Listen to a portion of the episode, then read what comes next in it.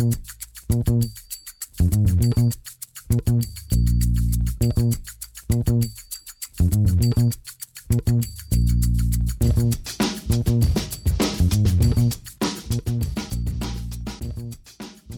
damit hallo und herzlich willkommen zu Football Rausch. Mein Name ist Tim Rausch und an meiner Seite ist wie immer Rahman Ruprell. Hallo Rahman. Hallo Tim. Rahman, die NFL-Saison steht kurz bevor und wir wollen einfach mal so ein bisschen ins Orakel schauen. Wer gewinnt denn den Super Bowl oder wer schafft es in den Super Bowl? Wer gewinnt MVP? Wer gewinnt Offensive Player of the Year? Wer wird der Rookie of the Year in der Defensive und in der Offensive? Wer wird Comeback Player of the Year? Und wer wird der Trainer des Jahres, der Coach of the Year? Ähm, wir haben uns ein paar Gedanken gemacht, zu jeder Kategorie einen Spieler aufgeschrieben und ja, ich würde sagen, wir fackeln nicht lange rum, gehen rein. Ähm, die Super Bowl-Paarung, hast du eben gesagt, machen wir zum Schluss. Ähm, ja, wollen die Leute ja Sahnehäubchen. Aber die MVP-Abstimmung hier bei Football Rausch, die machen wir direkt am Anfang. Und ich lasse dir mal den Vortritt, weil ich muss sagen, ich fand es dieses Jahr irgendwie ein bisschen schwieriger als letztes Jahr. Und letztes Jahr lagst du trotzdem falsch, oder? Ja, ich weiß. Aber nach der ähm. Saisonhälfte hätte ich gewonnen. Ich hatte ja Russell Wilson. Ja, ja, aber das ist, so läuft das Spielchen nicht.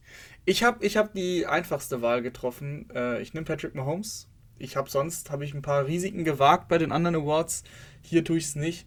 Ganz einfach aus dem Grund, äh, ich glaube, dass Patrick Mahomes wirklich richtig mit Wut im Bauch in die Saison gehen wird. Dieser, dieser Super Bowl, der war einfach eine Schmach, das muss man einfach mal so sagen, wie es ist. Und Patrick Mahomes hat jetzt in der Offensive Line wirklich richtig gute Spieler bekommen. Die ist vor allem richtig tief, die Offensive Line. Also selbst wenn es da mal Verletzungen gibt, glaube ich, dass die besser durchhält als letztes Jahr. Ähm, und dann ist Patrick Mahomes, das darf man natürlich nie vergessen, so von seinem Ceiling her, halt der beste Spieler der NFL. Der ist nicht umsonst äh, der Spieler, der das meiste Geld da verdient.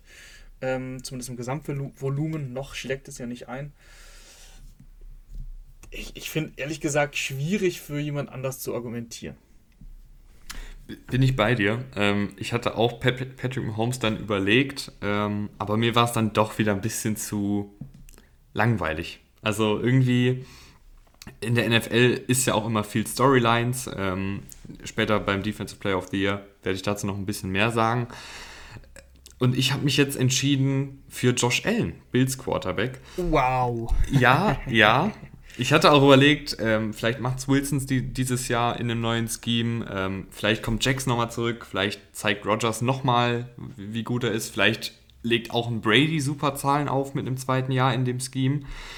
Aber irgendwie Josh Allen, ich glaube, letztes Jahr war er einfach noch nicht so.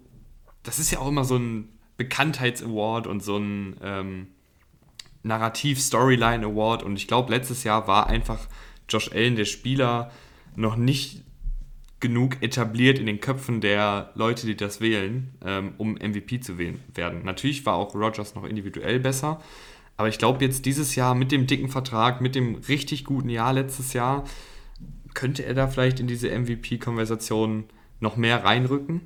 Fragezeichen? Ausrufezeichen? Ja, ich, ich fand letztes Jahr war schon teilweise eine MVP-Saison. Er hatte halt so drei, vier Spiele, die so Aussetzer waren und die ihn dann rausgenommen haben, gerade weil Rogers diese Aussetzer nicht hatte.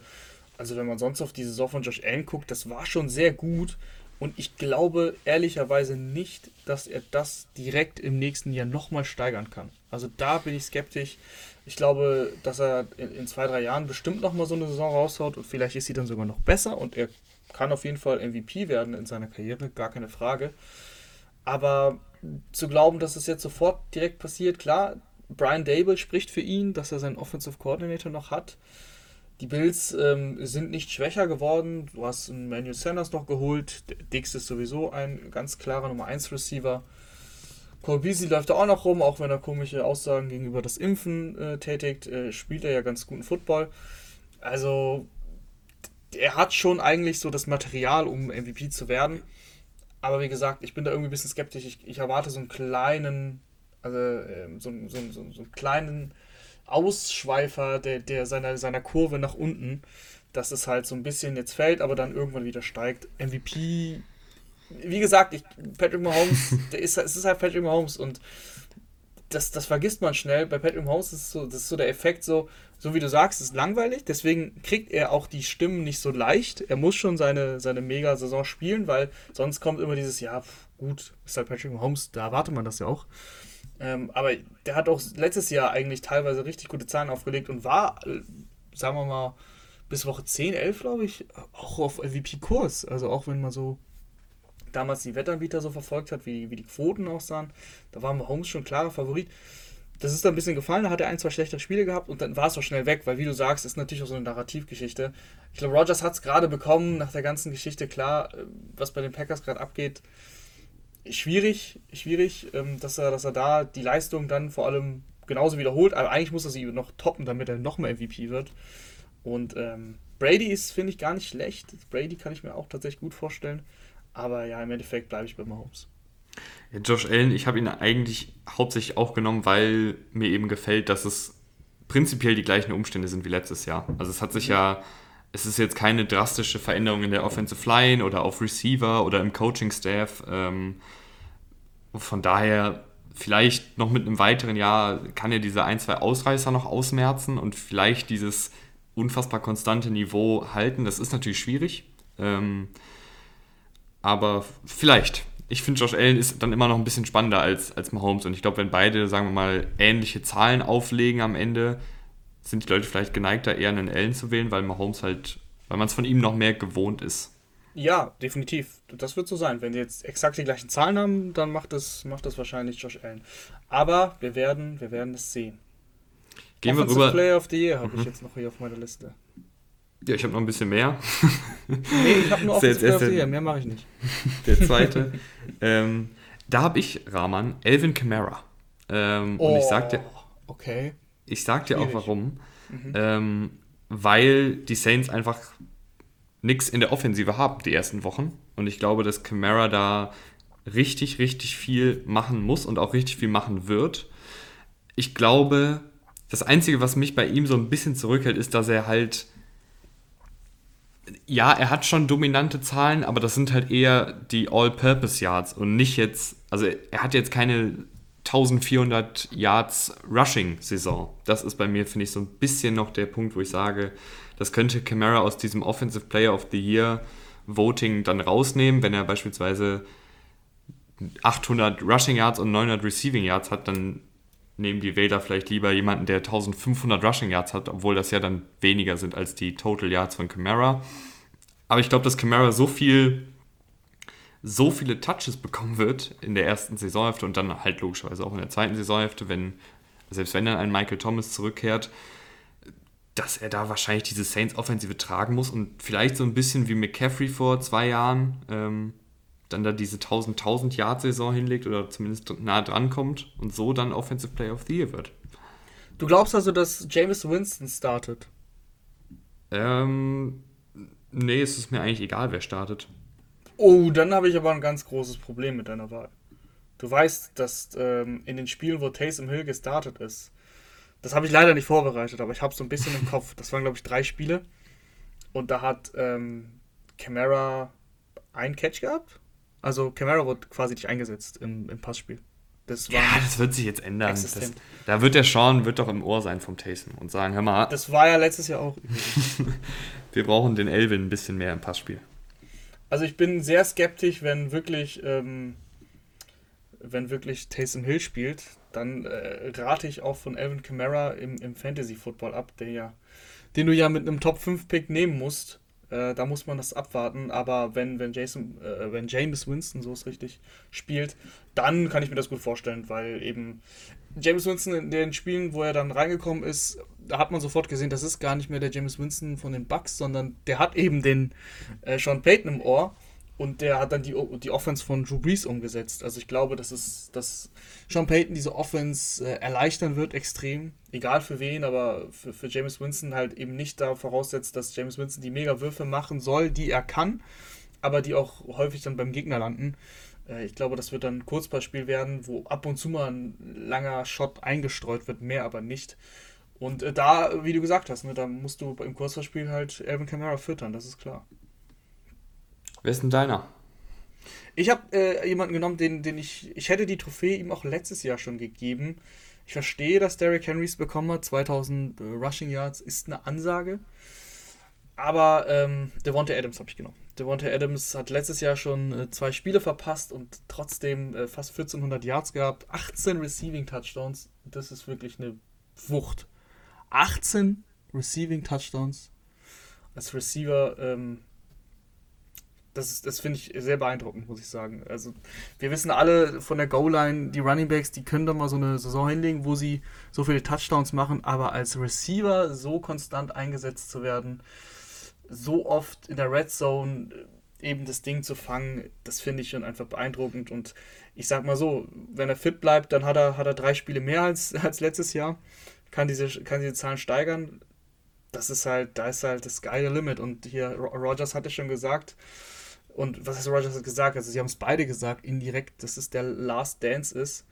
Ich glaube, dass da werden sie nochmal alles, alles in die Waagschale werfen und äh, Devonta Adams wird nochmal richtig gefüttert in einem System, was ja sowieso komplett auf ihn ausgelegt ist, was die Receiver angeht. Also haben wir ja schon häufig gesagt, das, das macht Spaß, ähm, Devonta Adams zuzugucken, weil er einfach in jedem Spiel konstant seine mindestens 10 Targets kriegt, also eigentlich mehr, deutlich mehr. 12, 13 Targets, das ist schon extrem beeindruckend, wie oft das dann noch klappt. Macht dir ein bisschen Bedenken, dass er letztes Jahr wirklich die war er in vielen Spielen die einzige Geige, die gespielt hat, ähm, weil ein Lazar verletzt war, weil ein MWS angeschlagen oder nicht konstant genug war. Macht dir es ein bisschen Sorgen, dass er an Targets Nein, verlieren könnte? Überhaupt weil nicht. Überhaupt jetzt ein Kopf da ist? nee, überhaupt nicht. Das ist also eine klare Nummer 1 gibt es in dem Sinne in der NFL nicht weil Devonta Adams, egal wo sie auf dem Feld stehen, egal ob in der Red Zone, egal ob an der eigenen 20-Yard-Linie, wo auch immer, sobald Aaron Rodgers den Ball in der Hand hat, ist er die ganz klare Nummer 1 Option. Also wirklich ganz, ganz klar. Und äh, es gibt keine Spiele, wo er abtaucht. Weißt du, was ich meine? Mhm. Selbst so ein Hopkins hat mal so ein Spiel, wo er drei Catches für 30 Yards hast, hat äh, und wo du dir denkst, so, uh, okay. Und vor allem dann auch nicht so viele Targets gesehen diese Spiele gibt es bei Adams nicht. Und weil, warum? Weil Adams häufig eben, das meine ich ja, das macht LeFleur so gut, er wird an der Line rumgeschoben, er kriegt einen Screenpass und muss danach kreieren und das macht er halt regelmäßig. Dann kreiert er auch ähm, aus dem Screenpass plötzlich äh, 8, 9 Yards und das ist ja dann ein solides Play gewesen. Und das ist ähm, etwas, was, was mir sehr gut bei in Green Bay gefällt und vor allem bei Devonta Adams das sehe ich sonst bei, bei wenigen. Auch an der Goal-Line ist er der Go-To-Guy. Und äh, letztes Jahr in den Playoffs eine Szene, da war er gegen Ramsey 101, da geht er halt in, in Motion, läuft einmal auf die andere Seite, kriegt den Quick, äh, Quick Pass und ist halt drin in der Endzone, weißt du? Und er wird irgendwie so ein bisschen an der Goal-Line wie, wie ein Running Back eingesetzt, also wo halt eigentlich dann der Running Back reinläuft, ist es der Walter Adams, der den 1-Yard-Pass fängt. Und aber auch an der, an der 20 kann er, kann er dich tief schlagen und macht dann das 50-Yard-Play. Da ist halt alles dabei, die ganze Palette. Die ganze Palette ist auch bei meinem Defensive Player of the Year Kandidaten dabei. Ähm, und ich habe eben schon angerissen, ihr wisst alle, dass Aaron Donald äh, einen wirklich sehr, sehr besonderen Platz in meinem Herzen hat. Ne? Ich liebe den Typen, ich liebe die Art und Weise, wie er Football spielt. Ähm, aber ich glaube auch hier, dass, dass man jedes Jahr, in dem Aaron Donald diesen Award gewinnt, noch mehr von ihm erwartet und noch mehr von ihm erwartet. Und deshalb bin ich in eine andere Richtung gegangen und zwar mit Chase Young, Rahman. Chase okay. Young als Defensive Player of the Year. Einfach aus dem Grund, Preseason Woche 1, er hat ein paar Snaps gespielt und ich weiß, wir wollen dann jetzt nicht überreagieren. Aber da hat er mal Isaiah Wynn, der, der, ein guter Starter ist auf Left Tackle bei den Patriots, ähm, sehr alt aussehen lassen. Mit Technik, mit reiner Technik. Nicht mit seiner krassen Athletik, sondern mit reiner Technik. Hat dann im Spiel danach gesagt, er hat in, in der Offseason unfassbar viel an Technik gearbeitet. Das fühlt sich für ihn jetzt alles ein bisschen besser an als in seinem Rookie-Jahr. Und es war ja bei Chase Young nie die Frage, dass er irgendwie nicht athletisch genug ist oder nicht groß genug ist oder nicht schwer genug oder nicht schnell genug ist, sondern ähm, um diesen Elite-Status zu erreichen, muss er einfach noch ein bisschen was an Technik draufpacken. Ähm, natürlich war er auch schon als Rookie sehr gut. Und ich glaube, dass er jetzt im zweiten Jahr, vor allen Dingen mit der Defensive Line, die Washington hat, ähm, wo man als Offense auch noch auf ein paar andere Spieler aufpassen muss. Ich glaube einfach, dass er jetzt so ein Breakout-Jahr haben wird und selbst wenn er dann noch ein bisschen schlechter ist als Donald, glaube ich, dass er den Award kriegt. Ja, habe ich auch so. Ach so. Also, habe ich, hab ich genauso. Äh, Chase Young, äh, ich habe es ja schon auch ein paar Mal ja angekündigt. Ich erwarte, ich erwarte eine Megasaison. Ich, ich hoffe, dass er 20-6 knackt. Ähm, wir haben ein Spiel mehr, also es ist auf jeden Fall möglich. Und alles, was du gesagt hast, kann ich eigentlich nur so bestätigen. Aaron Donald war mir jetzt hier zu langweilig. So, natürlich ist er die offensichtliche Variante, aber ähm, ich habe ja schon mal Holmes, deswegen darf ich jetzt nicht nur offensichtlich, offensichtliche Spieler nehmen. Ich, ich traue es ihm einfach zu. Er hat, er hat alle Anlagen, er hat, ist, ist im richtigen Team, ist in der richtigen Defense, wird selten Double Coverage sehen, also weil es einfach schlecht möglich ist bei, bei, bei Washington mit den ganzen wirklich äh, guten Pass-Rushern, die sie haben. Ich glaube auch, dass du, dass, dass es ein Ron Rivera hinkriegen wird, dass du Chase Young eben dann so einsetzt, dass du ihn teilweise auch isolieren kannst und dass du ihn dann geschemt äh, häufig 1 gegen 1 Situationen gibst. Und dann ist äh, Sky the Limit. Also ich weiß nicht, wie, wie, wie diese Maschine von, von Person, Mann, äh, gestoppt werden soll. Letztes Jahr keine Preseason, keine richtige, keine richtige Vorbereitung. Rookie-Saison, er hatte Verletzungen, er hat zwar viel gespielt, aber das hat er dann auch gesagt, dass, es, dass, es, dass er beeinträchtigt war. Er ist jetzt topfit und äh, deswegen äh, bin ich auch das Risiko eingegangen mit Chase Young. Wer ist denn dein Offensive Rookie of the Year? Mein Offensive Rookie of the Year ist Zach Wilson. Mhm. Ich, ich finde es schwierig, ich finde es sehr schwierig äh, dieses Jahr, weil wir wissen halt nicht, was ist mit Justin Fields, startet er oder wie wann startet er, die gleiche Frage bei Trey Lance. Deswegen habe ich die jetzt mal rausgelassen. Also sollte Justin Fields starten oder Trey Lance, dann hätte ich wahrscheinlich einen, würde ich einen von den beiden nehmen, aber so nehme ich halt wenigstens einen sicheren Starter mit Zach Wilson. Äh, hat mir ganz gut gefallen, das Preseason-Debüt. Wie du schon gesagt hast, kann man jetzt nicht so viel drauf geben, aber ich fand, das sah alles ganz flüssig aus. Ähm, ich glaube auch, dass er in dieser neuen Offense, die eben äh, für ihn ausgelegt ist, aus San Francisco quasi implementiert wird, das, das wird Quarterback-freundlich sein, das wird er ähm, sofort, es wird, ihn, es wird ihm einfach den, den Weg in die NFL leichter machen. Ich glaube, dass äh, Trevor Lawrence ein paar mehr Probleme haben wird, eben in der, in der Offense, in dem ganzen Scheme. Zach Wilsons Waffen sind jetzt nicht mega, aber du hast äh, Corey Davis zum Beispiel geholt, also ist jetzt nicht so, dass er, dass er die, die Jets Receiver vom letzten Jahr hat. Ähm, du hast eben Elijah Moore geholt im Draft. Und ansonsten, ehrlich gesagt, Kyle Pitts kann man noch äh, reinwerfen. Vielleicht hast du den genommen. Mhm. Aber Trevor Lawrence, wie gesagt, ähm, war einfach für mich das Problem, dass ich bei Jacksonville irgendwie, ich, ich werde mit denen nicht warm. So mit, dem, mit Urban Meyer werde ich nicht warm. Ähm, ja, mit dem ganzen System, das spielen lassen werden, da sind, da sind mir zu viele Fragezeichen im Coaching-Staff. Sind, sind mir auch zu viele Fragezeichen. Ähm, deshalb habe ich tatsächlich Kyle Pitts genommen.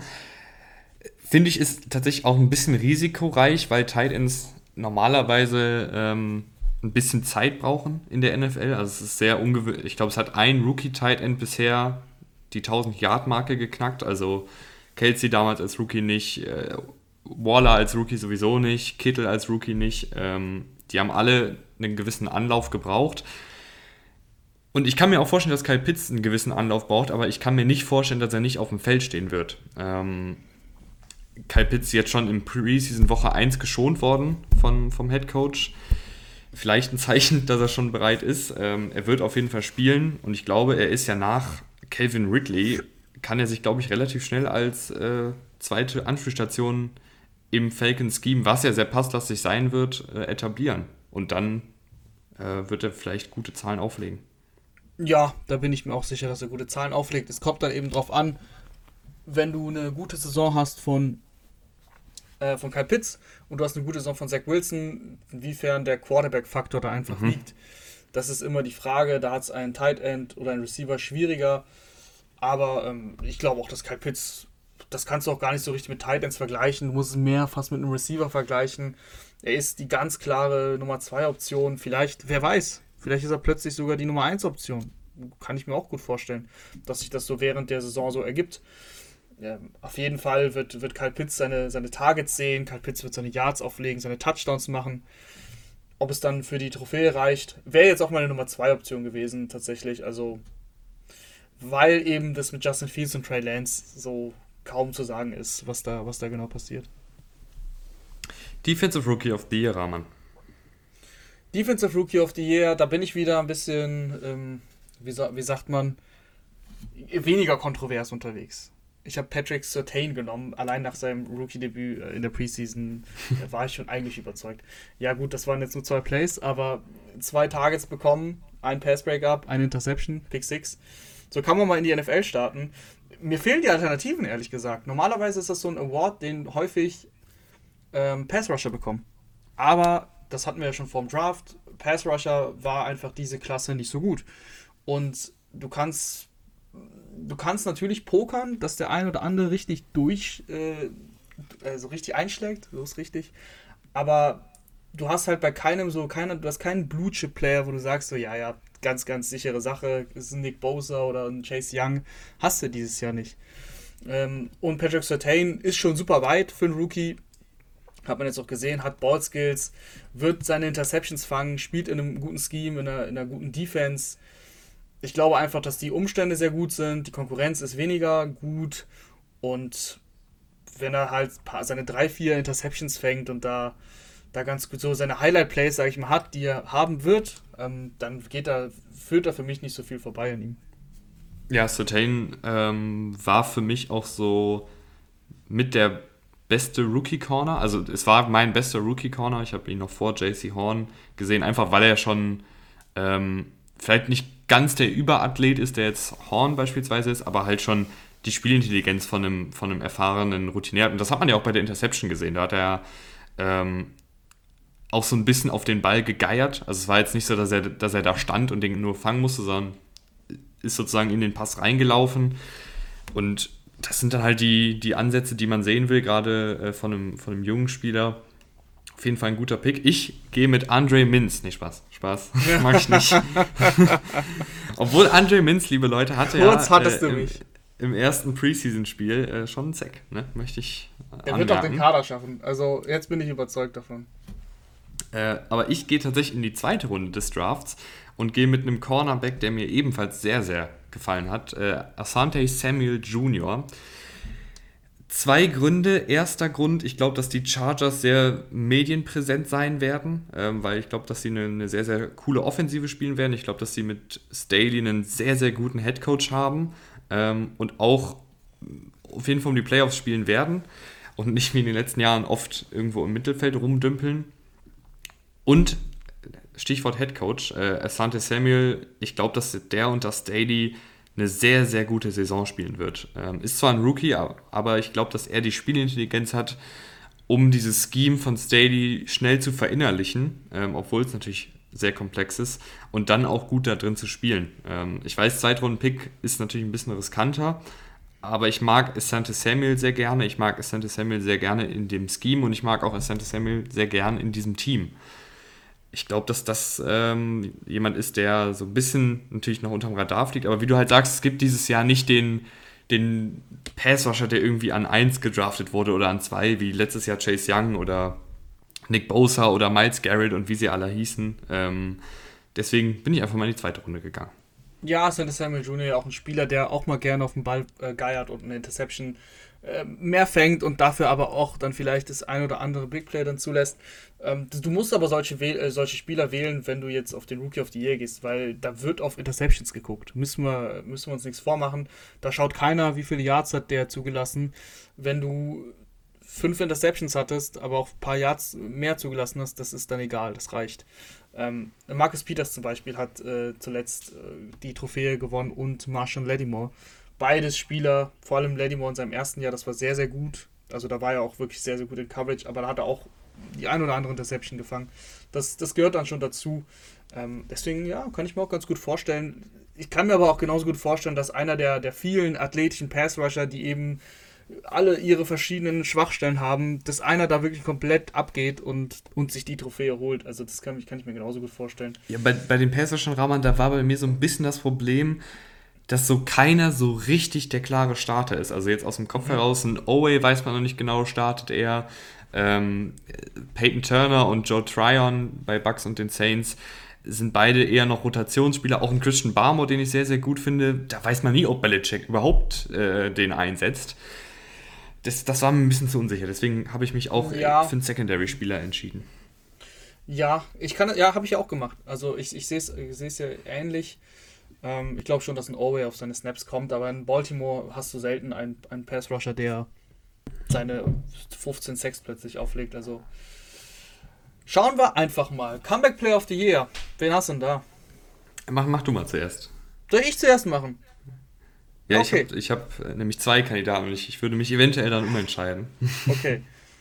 Ich sag, ich habe nicht jemanden genommen, den du hast als Kandidat. Mhm. Jameis Winston. Natürlich. Echt? Natürlich. Natürlich. Als ob ich da jetzt was anderes sagen würde. Ja, ich weiß, Dak Prescott ist äh, wahrscheinlich der Favorit. Du hast Christian McCaffrey oder, oder Barkley. Aber ähm, nö, ich nehme James Winston, weil ich glaube, dass er sich den Job holen wird als, als Starter. Und ich davon überzeugt bin, dass eigentlich alles stimmt, außer dass er halt kopflos spielt. Und mit Sean Payton an seiner Seite habe ich die Hoffnung, dass Sean Payton ihm das ra raustreibt und eben diese Offense äh, deutlich einfacher gestaltet für ihn. Sie eben viel über Kurzballspiel kommen. Klar, da fehlen die Receiver, ich weiß. Aber das ist ein James Winston egal. James Winston hat doch bei den Bucks seine 5000 Yards gemacht. Und klar, da sind Mike Evans und Godwin rumgelaufen, aber die haben sich auch irgendwann verletzt. Dann hat er auch wirklich mit äh, Receivern gespielt. Perryman war irgendwann die Nummer 1 und der hat auch sein Ding gemacht. Also, das ist dem James Winston egal das ist dem völlig egal, wer das spielt. Der hat, der hat den Arm, der hat eigentlich alles, der muss nur dieses mentale Ding bei ihm irgendwie überwinden. Und ich glaube, das Jahr hat ihm viel gebracht bei den Saints. Da hat er ein Jahr gesessen, hat sich das angeguckt, was Drew Brees gemacht hat. Hat viel gelernt. Ähm, hat auch diesen, diesen, ich glaube, der hat auch echt diesen Biss jetzt dieses Jahr, weil er ja immer noch nicht mal Starter ist. Also es ist immer noch nicht bestätigt. Und der wird sich wahrscheinlich auch denken, ey, in welcher Welt lebe ich? Alle Quarterbacks irgendwie kriegen eine zweite Chance ich lege eine 5000 Yard Season hin mit über 30 Touchdowns und habe gar keine Chance mehr. Also der wird, glaube ich, brennen, der wird sich diesen Job holen und äh, dann natürlich muss er seine Turnover abstellen, das ist klar. Aber wenn er das schafft, dann sehe ich eine 4000 Yard Season mit eben 30 Touchdowns und 14 Interceptions und dann ist es für mich mein Comeback Player of the Year. Und auch hier mit Winston hast du ja wenn er spielt, hast du ja garantiert die Touchdowns und die Yards. Und das ist ja das Entscheidende. Ja, Ob der dann eben. am Ende 12 oder 18 Interceptions wirft, das juckt dann wahrscheinlich den, den Wähler ist, äh, nicht mehr. Natürlich ist der Teamerfolg auch wichtig. Und ich sehe die Saints, die ist ja nicht weit kommen, aber das ist auch eine kleine Herzensentscheidung, die ich hier gerade mit, mit, James Winston treffe. Ich würde jetzt nicht äh, mein Hab und Gut darauf verwetten, aber ja, Dak Prescott, nee, das ist mir zu leicht. Ich bin tatsächlich in die Defensive gegangen. Also nicht McCaffrey, nicht Barkley, okay. nicht Prescott. Äh, und habe lange überlegt, Derwin James oder Nick Bosa.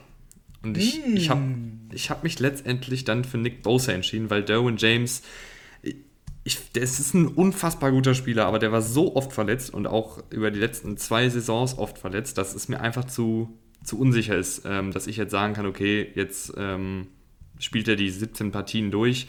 Bei Nick Bosa bin ich da ein bisschen besserer Dinge, weil es war halt einfach eine, eine Verletzung, aber er ist jetzt, ähm, das war jetzt das erste Jahr, wo er mal wirklich dann das ganze Jahr verpasst hat. Und Nick Bosa als Rookie, ich glaube, ich weiß nicht, ob wir jemals einen Rookie haben werden, der technisch schon so weit ist. Wir haben eben bei Chase Young gesagt, ähm, das ist jemand, klar, die haben alle dann immer diese, diese athletische Dominanz und das sind, die sind dann schon fertig vom Körper, aber halt noch nicht vom Kopf und noch nicht von der Technik. Aber Bosa kam ja damals als dieser fertige, als dieses fertige Produkt eigentlich in die NFL, weil er den Vater hat, der in der NFL gespielt hat, weil er den großen Bruder hat, der in der NFL gespielt hat und einfach schon ein Vollblutprofi war, bevor er in die NFL gekommen ist. Hat dann auch in seinem Rookie-Jahr direkt mal über 100 Pressures aufgelegt, ähm, inklusive Playoffs. Und ich glaube einfach, dass, dass der mit diesem 49ers-Team, was ja eh jetzt so ein bisschen auf so einer äh, Revenge-Tour ist, richtig, richtig abliefern wird.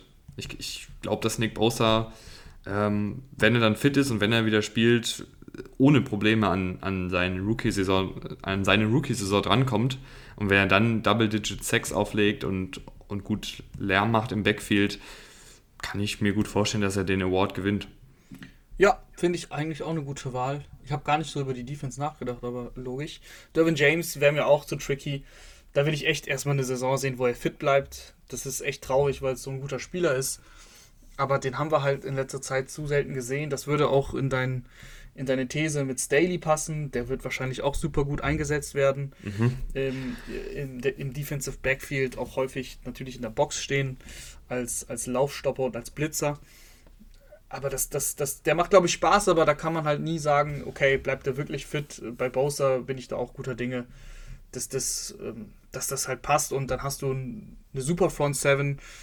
Ähnlich wie bei Young, ehrlich gesagt, die Argumente. Also kannst du genauso gut auch für Nick Bowser argumentieren, wenn du über Defensive Player of the Year redest. Deswegen kann er natürlich auch Comeback Player of the Year werden. Der Coach, Rahman. Der Coach, der Coach. Jetzt darfst du anfangen. Ich fange die ganze Zeit an. Ich fange an. Äh, ich gehe nach Los Angeles und zwar nicht zu den Chargers, sondern zu den Rams, zu Sean McVay. Weil ich glaube, dass die Rams eine sehr, sehr gute Saison spielen werden. Und ich glaube auch, dass Sean McVay mit Stafford dieser Offensive nochmal neuen Flair einhaucht und dass diese Offensive nochmal ein bisschen spektakulärer wird und, und mal wieder was Neues bieten wird. Klar war die Offensive auch letztes Jahr über weite Strecken sehr erfolgreich, aber äh, wie soll ich das jetzt sagen? Sie war jetzt nicht, das war jetzt keine offensives, offensive Explosion, was die Rams da gespielt haben. Und ich kann mir schon vorstellen, dass in einigen Partien ähm, McVay mit Stafford da wirklich, wirklich viele Punkte auflegt und auch eine wirklich super attraktive, schön zum Anschauen spielende Offensive aufs Feld bringt. Und deshalb bin ich bei Sean McVay. Ich glaube, die, die, kommen dann in die Playoffs und dann hast du noch die Storyline mit Stafford, der seine Karriere wiederbelebt und ähm, McVay ist dann äh, der Coach von den, den, Rams, die in die Playoffs kommen und ja, deswegen ist Sean McVay mein Coach of the Year. Jetzt hast du zweimal angefangen und hast zweimal meinen, meinen Kandidaten genommen. Also ich habe auch Sean McVay, ich nehme jetzt auch niemand anders, ähm, weil ich einfach der Meinung bin, dass Sean McVay limitiert wurde von Jared Goff in den letzten zwei Jahren. Und ich bin super gespannt, was wir dieses Jahr sehen. Und klar, im Endeffekt, das ist jetzt eine These von mir. Vielleicht wurde auch nicht limitiert, aber es ist auf jeden Fall spannend, jetzt zu sehen, was kann Sean McVay mit einem Quarterback, der halt auf jeden Fall ein Top 10 Quarterback sein kann und ein wirklich guter Quarterback ist was kann Sean McVay dann aus seinem Playbook rausholen, als Playcaller machen, als Coach allgemein. Das ist einfach, das wird super spannend und ich glaube halt, dass, dass eben Stafford eine wirklich gute Saison spielen wird, weil er letztes Jahr schon auf 5000 Yard äh, Season Niveau, wo er dann sich verletzt hat, dann war es leider vorbei, aber Matthew Stafford hat das halt in Umständen gemacht in, in Detroit, die halt nie sonderlich gut waren. Also klar hat er einen Kenny Golladay oder einen Hawkinson, aber trotzdem, ganz äh, allein vom Coaching-Staff und so weiter. Und die Lions haben halt dieses Loser-Image.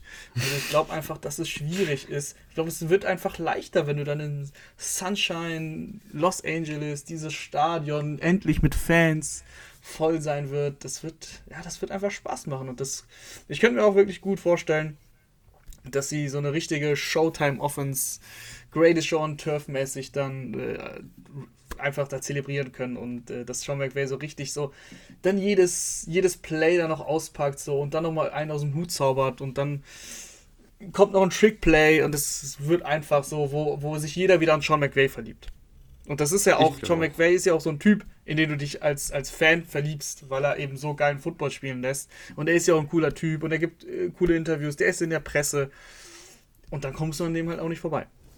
Und der ist ja auch ein Podcast-Kollege von uns, hat ja auch seinen Podcast jetzt gehabt. Ganz genau, ich habe auch letztens nochmal mit ihm geredet. Er, er, kommt eventuell mal vorbei. Super Bowl, kommt er da auch vorbei bei dir? Tatsächlich, er kommt tatsächlich auch bei mir im Super Bowl vorbei. Mhm. Ähm, ich habe, ich habe, ja, ich bin auf dem Rams Train, da bin ich ganz, ganz fest drauf, angeschnallt. Und in der NFC, klar, die Bucks, ne, die kannst du nehmen.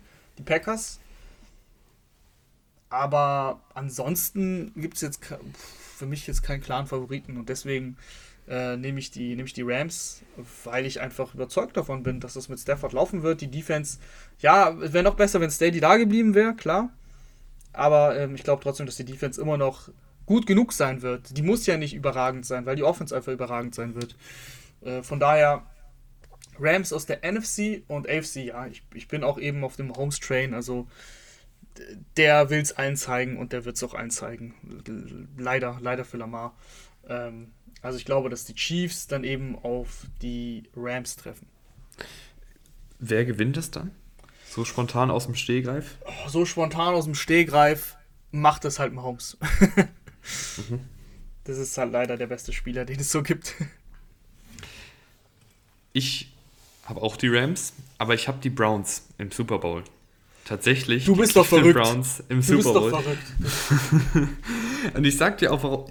Die Browns gefallen mir einfach unfassbar gut. Also ich finde, bei den Browns gibt es eigentlich fast keine wirklichen Fragezeichen. Natürlich hast du nicht einen, einen Top 5 Quarterback. Also Mayfield ist für mich kein Top 5 Quarterback. Aber dieses ganze Offensive Scheme und diese Offense generell schreit für mich nach einer Top 5 Offense. Ähm, mhm. Und das hat mir letztes Jahr schon gut gefallen. Dann mit einem weiteren Jahr in dem Scheme äh, für alle Spieler, mit einem OBJ, der, der gesund zurückkommt, glaube ich, dass die Offensive sehr, sehr gut sein wird. Und die Defensive, gerade mit der Secondary, ich glaube auch, dass die gut aufgestellt ist gegen sehr, sehr passfreudige Teams, weil du hast ähm, drei gute Safeties, du hast drei, vier gute Cornerbacks. Ich sage nicht, dass die Browns das beste Team sind. Ähm, und ich finde auch nicht, dass die Rams das beste Team sind. Also eigentlich sind beide Teams nicht jeweils die besten in der AFC oder NFC. Aber ich glaube, dass die beide irgendwie dann in den Playoffs ganz gut aufgestellt sind und sich da durchmogeln. Und deshalb Rams gegen Browns bei mir im Super Bowl. Und am Ende machen es dann, glaube ich, die Rams. Ja, das wäre dann irgendwie. ah, die Browns. Dann, dann haben sie mal den Super Bowl erreicht. Und dann verlieren sie ihn. Ja, das wäre schon eine Überraschung. Also Rams, Browns. Ich weiß, ich weiß, es ist eine Überraschung. Aber irgendwie habe ich so das Gefühl, es ist ja eh nur ein Gefühl und es ist ein Orakel und wir wissen ja auch nicht, was mit Verletzungen und allem passiert. Aber irgendwie finde ich, sind die Rams und die Browns gut aufgestellt. Und gerade die Browns sind für mich nochmal so, was auch die Kadertiefe angeht, können sie, finde ich, auch den Bucks und äh, den ganzen anderen Teams, die da oben mitschwirren, mindestens das Wasser reichen. Ich brauche einfach einen Schritt von, von Mayfield, noch einen weiteren. Es war schon letztes Jahr gut. Aber wie du gesagt hast, der ist kein Top 5 Quarterback, er ist für mich jetzt individuell auch kein Top 10 Quarterback. Ähm, das System macht ihn vielleicht zu einem Top 10 Quarterback. Das heißt, im Endeffekt ist er es dann in dieser Offense.